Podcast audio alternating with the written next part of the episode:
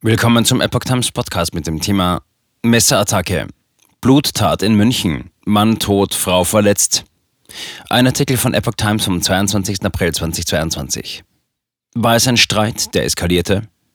Bislang ist unklar, was wirklich in der Sendlinger Straße passiert ist. Die Kriminalpolizei ermittelt. Drastische Szenen am Donnerstag mitten in München. Eine Frau läuft mit einem Messer in der Hand aus einem Haus. Sie blutet. Ein Passant ruft die Polizei. Mehrere Streifen rücken an.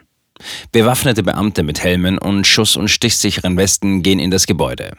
Die 27 Jahre alte Frau und ein 45 Jahre alter Mann seien zunächst mit Schnitt- und Stichwunden ins Krankenhaus gebracht worden, teilte die Polizei mit. Am Donnerstagabend bestätigte dann ein Polizeisprecher, dass der 45-Jährige im Krankenhaus seinen schweren Verletzungen erlegen sei. Zunächst hatte die Bild-Zeitung über den Tod des Mannes berichtet. Was sich genau in dem Gebäude in der Sendlinger Straße in der Münchner Fußgängerzone abspielte, war zunächst offen. Die Polizei rückte nach eigenen Angaben mit etwa 50 Kräften an. Scheinbar gab es einen Streit oder Konflikt zwischen den beiden, sagte ein Polizeisprecher. Die beiden Verletzten hätten im gleichen Haus gewohnt. Der genaue Grund des Streits blieb zunächst unklar, ebenso die Frage, wer wen wann mit dem Messer verletzt hatte. Dritte waren nach ersten Erkenntnissen der Ermittler nicht beteiligt gewesen. Den Zustand des 45-Jährigen hatte die Polizei am Nachmittag wegen schwerer Stichverletzungen noch als kritisch bezeichnet. Am Abend sei der Mann dann in einer Klinik gestorben.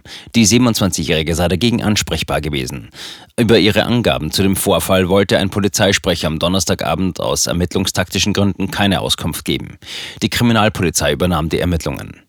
Am Donnerstagnachmittag waren Helfer der Spurensicherung im Umfeld des Tatorts unterwegs und markierten unter anderem bestimmte Stellen am Rande des Gehwegs, wie Augenzeugen berichteten.